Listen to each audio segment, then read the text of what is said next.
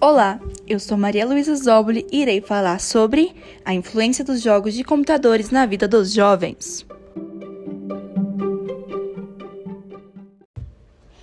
O uso dos computadores para jogos está cada vez mais comum. Digo por mim mesmo que adoro jogar também. Isso serve para todas as idades, desde crianças a adultos. Jovens ficam horas e horas na frente de uma tela de computador e esquecem de comer, de beber água, de fazer tudo o que devem fazer por conta de um jogo sem contar o mal que podem trazer para a sua saúde, como as dores nas costas, dores de cabeça, a tendinite, fadigas musculares e, o principal, o sedentarismo.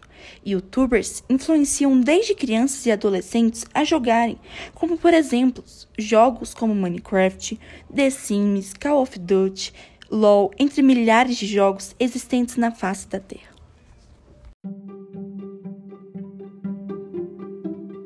Agora, um convidado contará a experiência dele para vocês. Oi, meu nome é Maicon Coelho Batista e eu vou dividir um pouco da minha experiência com jogos online com vocês.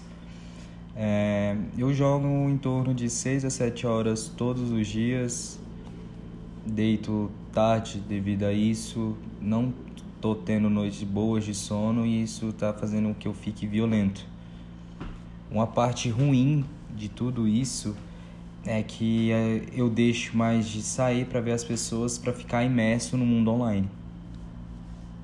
Agora eu irei fazer algumas perguntas para você. Então, você joga há quanto tempo?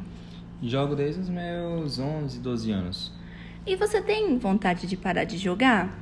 É, por enquanto, não. Mesmo que isso atrapalhe na sua vida? Então, nesse caso, eu vou escolher as coisas que têm mais prioridade. E quais são os gêneros de jogos que você joga? Eu jogo muito MOBAs e jogo muito FPS.